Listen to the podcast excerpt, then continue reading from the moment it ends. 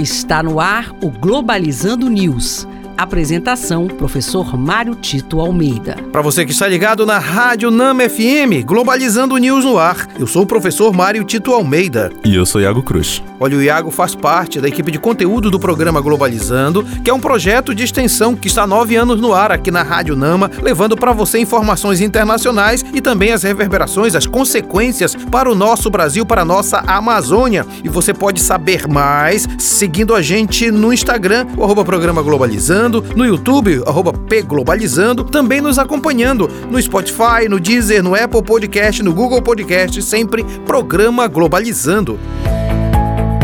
Globalizando notícia do dia. Do jornal The Times of Israel, de Israel, cerca de mil palestinos tiveram suas permissões de entrada negadas em Israel. Segundo as autoridades israelenses, a rejeição ocorreu porque eles tinham parentes envolvidos em ataques terroristas. A revogação impedirá que os mesmos entrem em Israel em busca de emprego e comércio. A comunidade internacional não pode ficar calada diante da dizimação do povo palestino naquela região. Na verdade, é um selecionamento dessas manifestações da comunidade. Às vezes, quando a mídia nos leva a manifestarmos-nos sobre a Ucrânia, por exemplo, esquece ou de alguma forma apaga a possibilidade de ver o que está acontecendo na Palestina, no Iêmen e outros conflitos esquecidos. E nesta situação é mais sério ainda, porque além de proibir a entrada é, em lugares que são comuns entre Israel e Palestina, acaba também prejudicando, relegando à pobreza se pessoas que realmente precisam desse emprego, precisam melhorar de vida. É preciso que a gente fique sempre atento em situações como essa.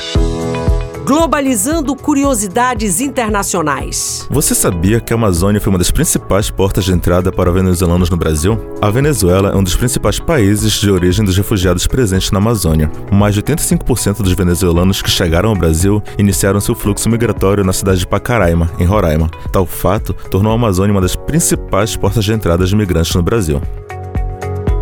Você sabia que a cultura japonesa tem muita influência na cultura presente na Amazônia?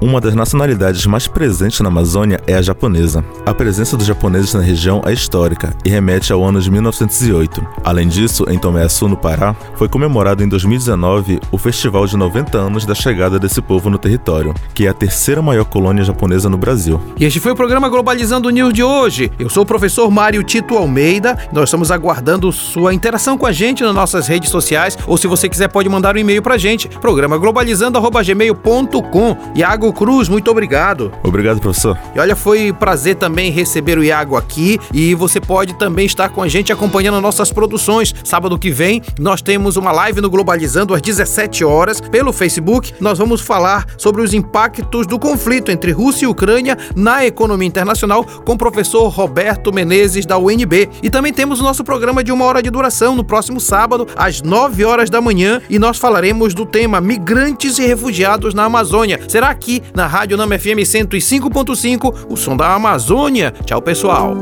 Globalizando News, uma produção do curso de Relações Internacionais da UNAMA.